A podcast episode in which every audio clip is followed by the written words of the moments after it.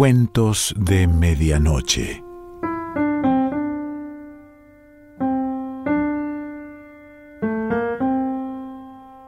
El cuento de hoy se titula Los novios y pertenece a Haroldo Conti.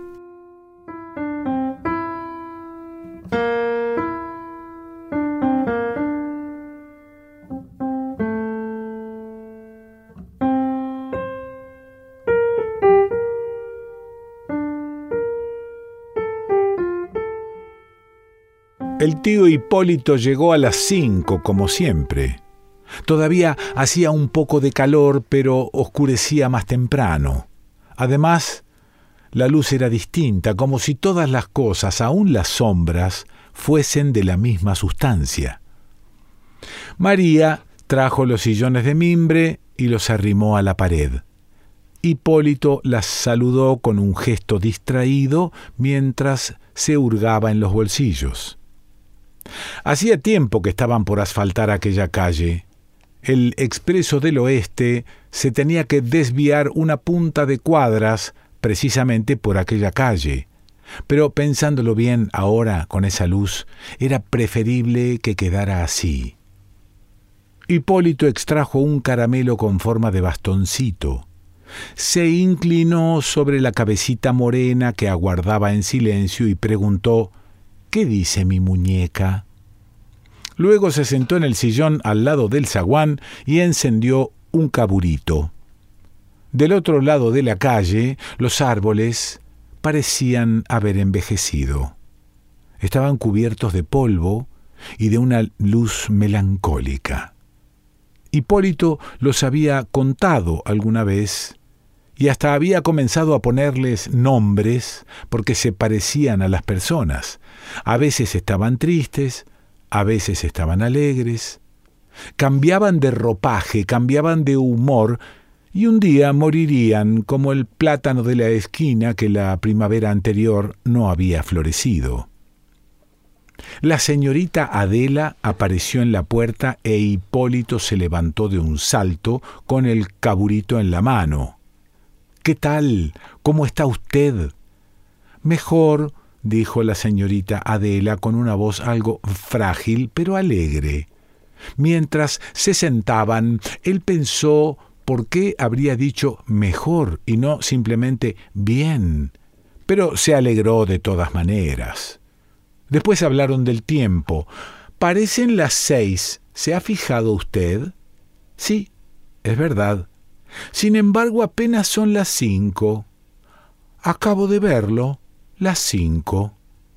Seguramente lo había visto en aquel notable reloj embutido en el campanario de un cuadro de la Chiesa di San Magno a Leñano en el comedor. El viejo era de Leñano, en la Lombardía, según se lo había oído mil veces. Para ser exactos, eran las cinco y cuarto pero hablando así del tiempo no debían tomarse en cuenta los cuartos y apenas las medias. A Hipólito le gustaba hablar del tiempo, lo mismo que a su padre. En realidad era todo lo que recordaba del viejo. Ahí estaba en su recuerdo hablando las horas enteras en el círculo italiano o en el bar Alcina. La verdad que era un tema inmenso. Se recordaban cosas, se auguraban cosas y uno se volvía cosa y tiempo también. Volvió a encender el caburito que se había apagado. Según Hipólito, aquel otoño, más que el recuerdo del verano, como sucedía casi siempre, resultaba un verdadero anticipo del invierno no había sucedido como otros años, ese lento despliegue de signos y anuncios, sino que de un día para otro la luz se había empañado y el cielo parecía increíblemente lejano. A propósito del tiempo, se habló luego de las flores de marzo, la señorita Adela se volvió un poco de costado, cruzó las manos, aquellas largas manos que se movían como mariposas de cera, y mencionó las caléndulas y las siempre vivas.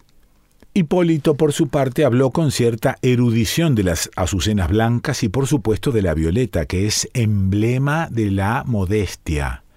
bajo vidrio, tulipanes, espuela de caballero y ciclamen. También el ciclamen. El ciclamen, eso es. Mi madre decía ciclamino. Ciclamino, qué gracioso. Es la primera vez que lo oigo. Ciclamen o ciclamino, dijo Hipólito distraídamente. Pasó un grupo de muchachos con ondas y tramperas para gorriones. Trotaban por el medio de la calle en dirección de la usina. Luego pasó la señora Amelia con el tul y el rosario en las manos. A veces se detenía a hablar de enfermedades o de la fiesta de San Isidro, pero esta vez pasó y saludó simplemente. Todavía estaban hablando del tiempo cuando apareció el camión de riego en la punta de la calle. Hipólito se removió en el sillón y miró la hora.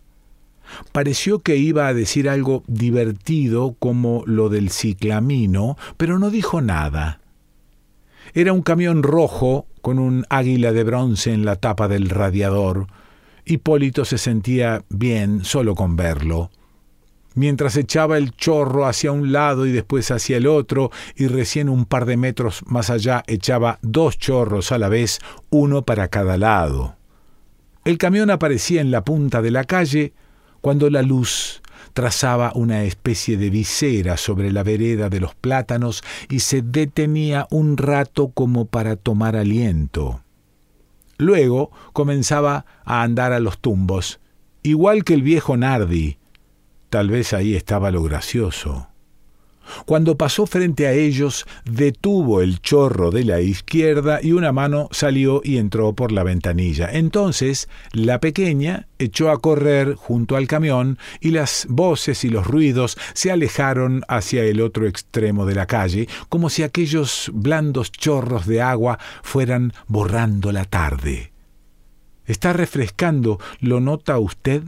Sí, dijo la señorita Adela, pero todavía queda buen tiempo. No sé esta vez, dijo él, y trató de pensar en el otoño anterior, aunque no estaba seguro de que fuese el anterior, sino un otoño cualquiera. Algunas tardes después, Hipólito habló de la casa. No era un tema nuevo, pero siempre que hablaba de la casa, la señorita Adela parecía más eh, animada. Las copas de los árboles ardían en silencio, pero la luz en la calle de tierra era cada vez más débil, un polvillo de miel. Hipólito describió en primer lugar el pequeño jardín frente a la casa con los dos pinos como dos centinelas. La señorita Adela encontraba algo extraño que hubiese justamente dos pinos en un jardín tan pequeño, pero con el tiempo le pareció una señal de distinción. Nada de canteros retorcidos, ni calas, ni plantas minúsculas que daban una impresión de desaliño y vejez. Después venía la puerta que para la señorita se abría y se cerraba por sí misma en silencio, y el pasillo de luz penumbrosa, y al fondo la cocina. Hipólito se demoraba siempre en la cocina. Cada vez había un detalle nuevo que no había mencionado o que, por lo menos, había olvidado. Los dormitorios estaban al costado del pasillo y el hall a la entrada, naturalmente, solo que Hipólito lo mencionaba en último término después que había pasado el camión de riego, tal vez para que quedara la impresión de que recién entraban en la casa y no de que estaban a punto de salir. No será una casa notable, resumía invariablemente, pero creo que es una casa adecuada. Y la señorita Adela asentía con los ojos entornados, aún antes de que comenzara la frase. Esta vez Dijo, además, después de un silencio, me gustaría que la viese usted alguna tarde de estas, por ejemplo. Oh, sí, exclamó la señorita con un trino, y se volvió y miró al tío Hipólito, que se había erguido en el asiento y soplaba la punta del caburito. Fueron, pues, una tarde a ver la casa. Hipólito vino más temprano, aunque parecían las cinco por lo menos, y esperó en la vereda como de costumbre. Esta vez, en lugar de los caramelos, trajo un cartucho de pororó y una manzanita acaramelada. Era la época. La señorita Adela apareció por fin en la puerta con una sombrilla en la mano, aunque ya no era el tiempo de las sombrillas, es decir, el dulce y querido verano, cuando las cinco de la tarde son efectivamente las cinco.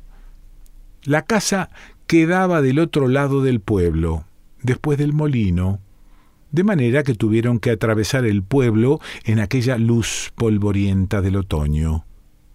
La señorita Adela marchaba del otro lado de la pared, blanca y leve como una paloma, y parecía más divertida que nunca. Hipólito, en cambio, marchaba digno y compuesto como un notario o algo por el estilo, un verdadero tío. El gallego Correa los saludó desde el mostrador de la tienda El Mercurio y el señor Ferrer, con el invariable cigarro en la boca y el chaleco abierto, desde la puerta de El Imparcial. Cada uno en su calle y en su puesto parecía distinto, opinó la señorita Adela. Hipólito, aunque no estaba muy seguro, asintió con la cabeza. En la esquina de el vencedor bebidas y comestibles tendió una mano a la señorita para ayudarla a saltar desde la acera de ladrillos húmedos y desparejos porque era muy alta. Don Ítalo estaba en la puerta del almacén con el lápiz montado sobre la oreja. Y había otros vecinos, sentados en los sillones de mimbre o en las sillas de paja, Parecían todos contentos, pero extrañamente quietos, con sus sonrisas en esa hora inmóvil de la tarde. Vamos, decídase usted, dijo Hipólito con cautelosa jovialidad. Qué gracioso, trinó la señorita, y avanzó un pie y saltó.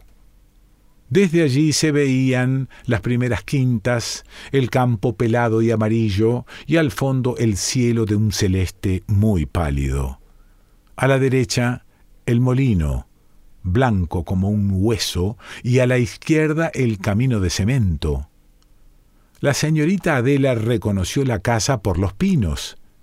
Era como ella la había imaginado. No exactamente como Hipólito había dicho, porque con lo que dijo se podían imaginar muchas casas con pino y todo. Atravesaron el jardín entre aquellos árboles oscuros y mientras Hipólito buscaba la llave, reconoció cada cosa. El tronco firme y ceniciento de los pinos, las copas negras como surtidores de sombras, la cerca de madera y a través de la cerca la vereda de ladrillos. Hipólito dijo a sus espaldas que aquí no era lo mismo porque no pasaba el camión de riego, ni la señora Amelia, ni enfrente estaban los plátanos erguidos como personas, pero que, de todas maneras, sería lindo sacar afuera los sillones de mimbre y contemplar el campo pelado que mudaba de color como el mar, aunque nunca había visto el mar, y el camino de cemento y los grandes camiones que iban y venían cargados de ladrillos, Quedaron un rato inmóviles mirando todo aquello y luego entraron. Flotaba en la casa una luz pegajosa y la voz de la señorita Adela parecía sonar en todos los cuartos a la vez. Hipólito caminaba detrás y decía cosas oportunas, un poco inclinado hacia adelante, con el sombrero de fieltro en la mano. En la cocina encontraron todo lo que había dicho y además una claraboya de vidrio armado y una gran mesa de pino. Al fondo había una huertita y la vieja parra de uvachinche que Hipólito había ponderado largamente. Los dormitorios eran recatados y simples, y donde más se notaba el silencio, de manera que se justificaba que resultasen imprecisos. El hall, en cambio, parecía lleno de gente, aunque estuviera vacío, y uno pensaba en los amigos y en los días felices. A través de la ventana se veía un pino y una parte de la cerca y el camino de cemento largo y preciso que se juntaba a lo lejos con el cielo. En fin, una casa adecuada, como decía el tío Hipólito, y posiblemente notable después de un tiempo. Regresaron en silencio por el mismo camino. Al doblar hacia el molino blanco como un hueso, la señorita Adela se volvió una vez más y miró los pinos. En la esquina de El Vencedor, Hipólito saltó primero y le tendió la mano. Saludaron a la misma gente en los mismos sitios. Cuando llegaron a la calle de tierra, apenas quedaba un mechón de tarde en las puntas de los plátanos. El camión de riego ya había pasado y por eso la calle parecía más oscura. La señorita Adela permaneció un rato en la puerta junto a los sillones vacíos. Los chicos volvían trotando de la usina. Hipólito miró la hora y comparó los días y estuvo a punto de hablar del tiempo, pero ya eran las siete de la tarde, es decir, la noche. La señorita Adela murió ese invierno. Una tarde Hipólito esperó largo rato junto al sillón vacío. Pasó el camión de riego y la señorita no había salido. Otra vez estuvo de paso, como quien dice, con un ramo de crisantemos, que era la flor del tiempo. Y otra tarde cualquiera murió la señorita. Vinieron unos parientes de Buenos Aires y otros de Rosario.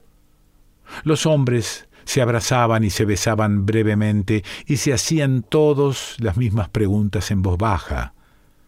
Cuando se reconocían, parecía que iban a decirse grandes e interminables cosas, pero pronto quedaban en silencio, con las manos en los bolsillos, y se amacaban en puntas de pie o miraban el reloj mientras sus mujeres rezaban el rosario. Después del anís, se animaron un poco y comenzaron a hablar de cosas que recordaban a medias. Hipólito sonreía gravemente y completaba el recuerdo, nombres y sitios y sucesos de aquel pueblo, un poco sorprendido él mismo de que recordase tanta vieja historia. Llegó el cura sirvieron otra copita, entonces se animaron por completo y ahora recordaban nada más que cosas alegres. Por último llegó el plomero e Hipólito alejó a las mujeres, entornó la puerta y sostuvo las barritas de plomo. La luz de los cirios era una luz amarilla como la del otoño, y la lámpara de soldar zumbaba como el camión de riego. Ahora veía el rostro de la señorita Adela a través de un óvalo de vidrio un poco empañado. Parecía realmente de cera y tenía aquel gesto en los labios la vez que hablaron del ciclamen o ciclamino. La calle nunca había estado tan animada. De este lado las mujeres, negras y llorosas contra la pared de ladrillo, María y la cabecita morena en el rincón de los sillones, la señora Amelia con el rosario al frente. En el medio, la negra hilera de coches con los caballos erguidos y brillantes. Del otro lado, los vecinos y los curiosos, los chicos de los gorriones y, por supuesto, los plátanos. Hubo un instante de inmovilidad y luego el cortejo se puso en marcha con un lento girar de ruedas. Hipólito iba en el segundo coche con otros tres señores que en cada cuadra recordaban un nombre o reconocían una casa. Cuando pasaban frente a El Vencedor, el señor de la derecha preguntó por el viejo Nardi, Hipólito habló del viejo Nardi mientras pensaba en otra cosa a propósito de aquella esquina. Apareció el molino, hablaron del viejo molino, Después trotaron sobre la ruta de cemento y se cruzaron con los camiones, mientras a lo lejos giraban lentamente los dos pinos con la casa en el medio. El señor de la izquierda preguntó a dónde iba ese camino. A Irala, dijo Hipólito, aunque no estaba seguro si era a Irala o a Inés Indart o a cualquier otra parte, porque jamás había pasado del cementerio. A la izquierda aparecieron los primeros hornos de ladrillo. El humo trepaba derechamente hacia lo alto, señal de buen tiempo. También, por la izquierda, detrás de las columnas de humo, apareció por fin el largo murallón del cementerio y entonces los hombres callaron. Los parientes se marcharon esa misma tarde. Se despedían de Hipólito como si éste no debiera marcharse también. Todos decían cosas amables, pero imprecisas, antes de partir. La señora Amelia ayudó a acomodar las sillas y se fue a la hora de las campanas. Entonces el tío Hipólito salió a la puerta y se quedó un rato mirando los plátanos. La calle estaba otra vez en silencio. Ahora oscurecía a las seis y media y el verano parecía más lejos que nunca. En realidad, parecía que nunca hubiese existido el verano. Haroldo Conti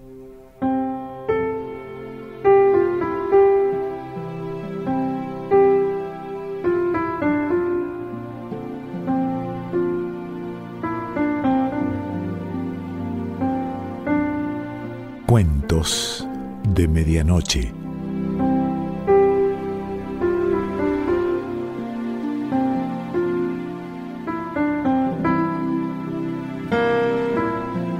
Selección Pancho Mondino.